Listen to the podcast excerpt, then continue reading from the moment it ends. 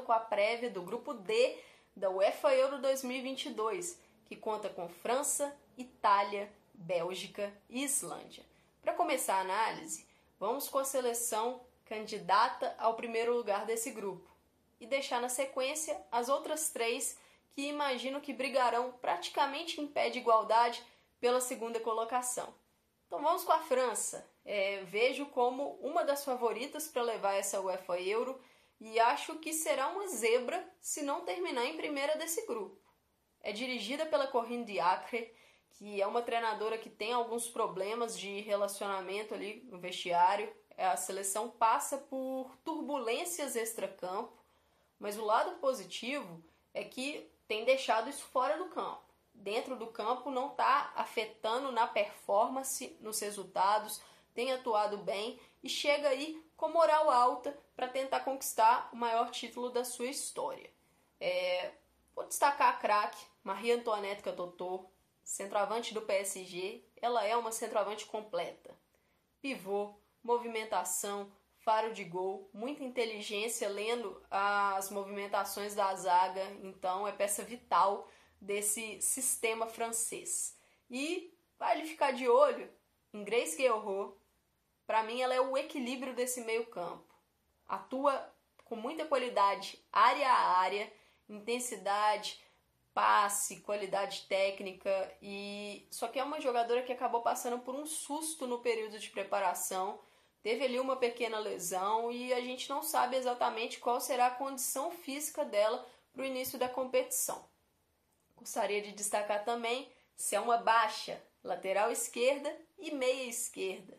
Fez uma belíssima temporada pelo Lyon, evoluiu muito defensivamente e tem um cruzamento, tanto com a bola rolando quanto com a bola parada, muito forte. Ela ali está brigando pela titularidade com a Sakina Kachaui. Vejo as duas como as melhores laterais esquerdas do mundo só que eu acho que a Baixa vai acabar levando vantagem muito pela solidez defensiva que ela conseguiu nessa temporada. Então é um ponto importante para o equilíbrio da seleção. Destaquei os seus cruzamentos. A bola parada da seleção francesa é uma arma muito forte. Vale ficar de olho.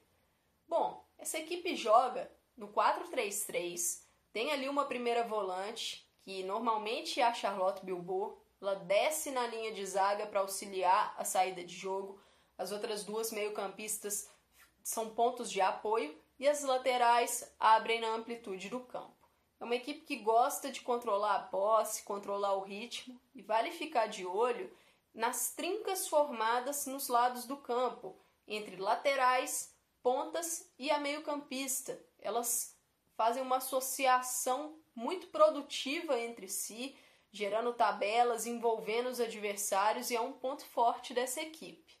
Defensivamente, tem alguns problemas na transição, às vezes deixa espaços na entrelinha e nas costas das zagueiras e laterais. A goleira Pauline Perromanhã fez uma bela temporada pela Juventus, mas vale ficar de olho porque ela tem alguns problemas na saída do jogo aéreo. Bom, agora vamos para a Itália, seleção treinada pela Milena Bartolini e que chega com a craque Cristiana Direlli, centroavante da Juventus, matadora no clube e na seleção. É, é uma peça ali vital para o funcionamento do ataque da Itália. Faz um bom pivô, se apresenta na área para os cruzamentos, então é, é a fonte de gols desse time. Outros nomes para a gente ficar de olho: Bárbara Bonancea, experiente, atua pelos lados do campo, trazendo do flanco para dentro e ela tem uma chegada muito legal de elemento surpresa no segundo pau. Vale, vale notar.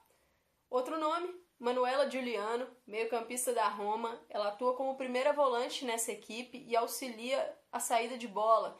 Tem um passe muito qualificado, então ela é vital para esse início da construção ofensiva da Itália. É, é uma equipe que tem um setor de meio campo muito talentoso, né? Além da Giuliano, acho que dá para destacar Ariana Caruso, Valentina Chernoy, Aurora Galli. Então, é uma equipe que com a bola no pé, o jogo flui bem. essa, esse time italiano joga num 4-3-3 com a bola, mas sem a bola acaba virando um 4-5-1 porque as pontas descem para a linha de meias para dar uma sustentação maior. Mas às vezes a gente vê uma variação para três zagueiras, né? No 3-4-3, 3-4-1-2, vale ficar de olho.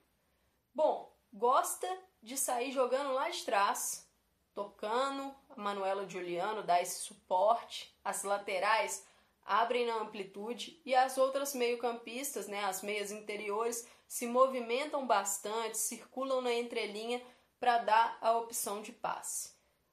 Defensivamente, é uma equipe que gosta de pressionar alto é, a saída de bola adversária, tenta ganhar essa bola já nas zonas perigosas, mas isso acaba sendo uma faca de dois gumes, porque se essa pressão é furada, deixa a defesa um pouco vulnerável com essas linhas mais altas. Outro ponto para ficar de olho é a bola aérea ofensiva. Às vezes a equipe comete falhas de posicionamento. Vamos agora com a Bélgica, seleção treinada pelo Yves Cernels e que tem como craque Tessa Woolert, artilheira da seleção e atacante que é a fonte dos gols e que se movimenta muito no setor ofensivo. Vale ficar de olho também em Janice Keiman, jogadora do Lyon, muito versátil e regular atuando como lateral direita, meio-campista ou ponta. Ela é muito importante para a seleção porque traz aí essa versatilidade.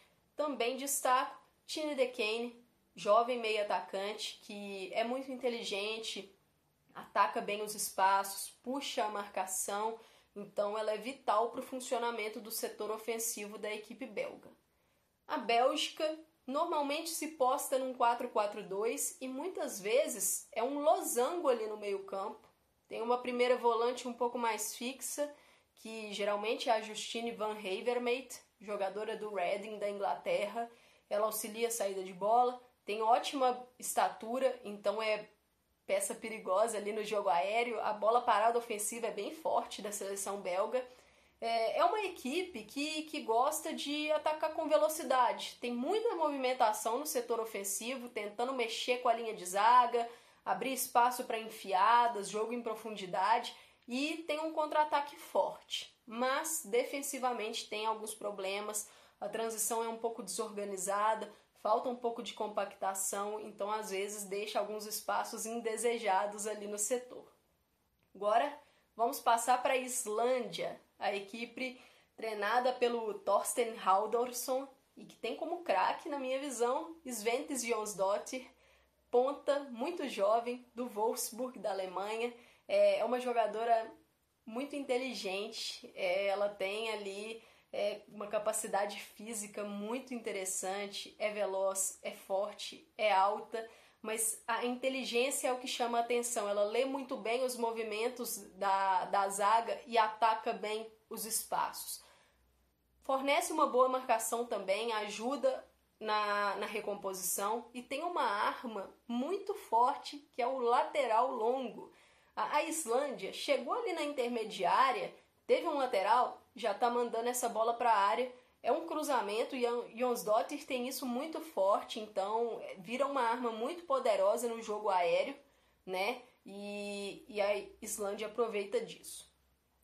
Outros nomes que eu destaco: Sara Bjork Gunnarsdottir, a meio-campista, que teve bebê recentemente, voltou no final da temporada. É muito talentosa, tanto com a bola no pé quanto sem a bola. Tem um posicionamento muito diferenciado, finaliza bem, então é peça de equilíbrio nesse meio-campo. E também vou destacar a companheira dela de meio-campo, Dagny Brynjasdottir, que curiosamente também é mãe, né? A Brynjasdottir atua no West Ham e normalmente ali como primeira volante dessa equipe tem boa estatura, bom passe, então é um setor sólido que acaba a terceira peça desse setor acaba sendo Gunjonsdottir, jogadora do Orlando Pride. Então acho que vale destacar todo esse meio-campo da, da Islândia sim. A equipe atua num 4-3-3, é, não gosta muito de sair jogando lá atrás, não. Prefere não correr esse risco, não quer perder essa bola perto do seu gol, então opta por jogadas mais longas, procurando as pontas para que elas segurem um pouco mais a bola e esperem que a equipe chegue no setor de ataque. As meio-campistas têm bom passe e normalmente procuram os lados do campo. É uma equipe que tem boa jogada de linha de fundo, normalmente procurando ali cruzamentos para o centro da área, com a Berglind Torsvaldotir, que é a centroavante, para finalizar, ou a entrada da área na chegada de alguma das meio-campistas ali como um elemento surpresa. Defensivamente, não gosta de sofrer riscos, tenta ser o mais sólido e compacto possível. Por isso, acaba não marcando em linha alta, prefere esperar um pouco mais e acho que vale destacar que tem alguns problemas quando enfrenta pontas muito velozes, né? Problemas pelos lados. Bom, sobre as equipes do grupo D foi isso. A França é a grande favorita, a primeira posição, e a segunda colocação tá ali. Acho que a Itália leva um pouquinho de vantagem, mas não seria surpresa alguma se desse Bélgica ou Islândia. É isso aí, galera. Valeu!